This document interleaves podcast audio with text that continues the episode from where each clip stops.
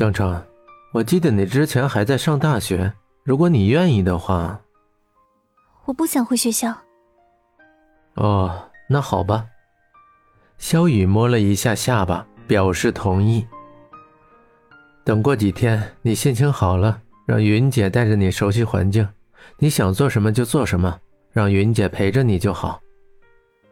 我想去上班呢。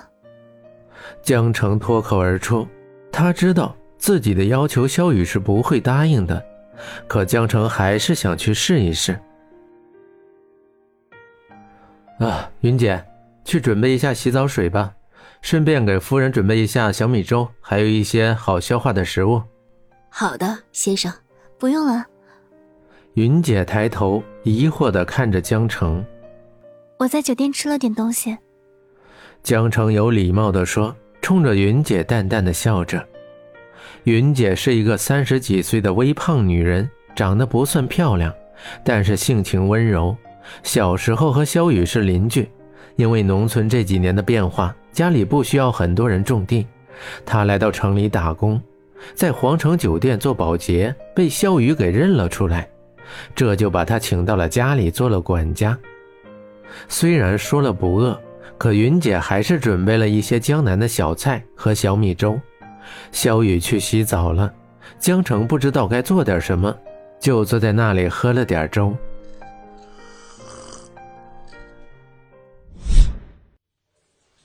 浴室里的水哗哗的流着，江城裸着身体，用自己之前的晚礼服包着身体，贴着门说：“云姐，怎么了，夫人？”我的，我的衣服还在之前住的地方。江城咬着嘴唇，尴尬地说：“刚才一直觉得哪里不对，现在才想起来，原来洗澡的时候发现自己没有拿换洗的衣服。你的衣服，先生已经准备好了，在浴室左边第二个柜子里。”嗯。江城呆呆的回答。木头一般的走到云姐说的地方，打开柜子，里面各种款式的白色睡衣整齐的放在那儿，下面还有一些贴身的衣服。江城的脸不自觉的发烫，难道这些也是萧雨买的吗？转过身来，梳妆架上左边是他沐浴的东西和洗刷的东西，整整齐齐的摆在那儿，都是同一个英文的品牌。虽然他不知道是什么牌子，但是从瓶子的外观来看就知道价格不菲。右边是上奢系列的女性护肤品，还有其他的洗刷用具，白色的毛巾还带着刚洗过的熏香草味道。看着他准备的这些，江城的心里说不出的感动。洗好了。客厅里华丽的琉璃灯已经关掉。只剩下一盏夜灯亮着，江城穿着白色到大腿根的睡裙站在那儿，脚踩在纯兔绒的地毯上。其他人已经回到自己的房间，江城突然感到好孤独，不知道自己该去哪里，又不好意思去打扰别人，所以江城只能呆呆在那儿，只能等着，等别人想起他。头上的水珠顺着脖子一颗颗的流下，他微翘的眼睫毛如羽扇一般舒展着。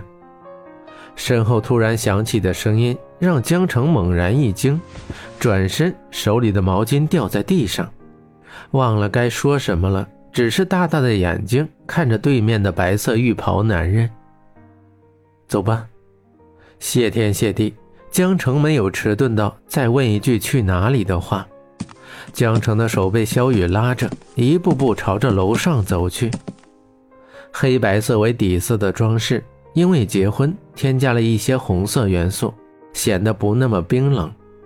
江城站在梳妆镜前，看着这个从此要生活的房间，胖嘟嘟的脚趾轻轻地贴着白色地毯，温和的风吹着，温热的手轻轻抓着。镜中的男人眼神温柔，拿着电吹风在给江城吹着秀发。再说谢谢，那就见外了。这个人是自己的丈夫，自己一辈子的依靠。江城闭着眼睛，享受着温柔，把脑子里关于简凡的记忆深深的埋藏。这个时候，手机铃声欢悦的响起，越来越急促。小雨条件反射的起身去接了电话，之后就再也没有回来。江城平躺在柔软的双人床上，颤抖着拉过被子，严严实实的包住了自己的身体。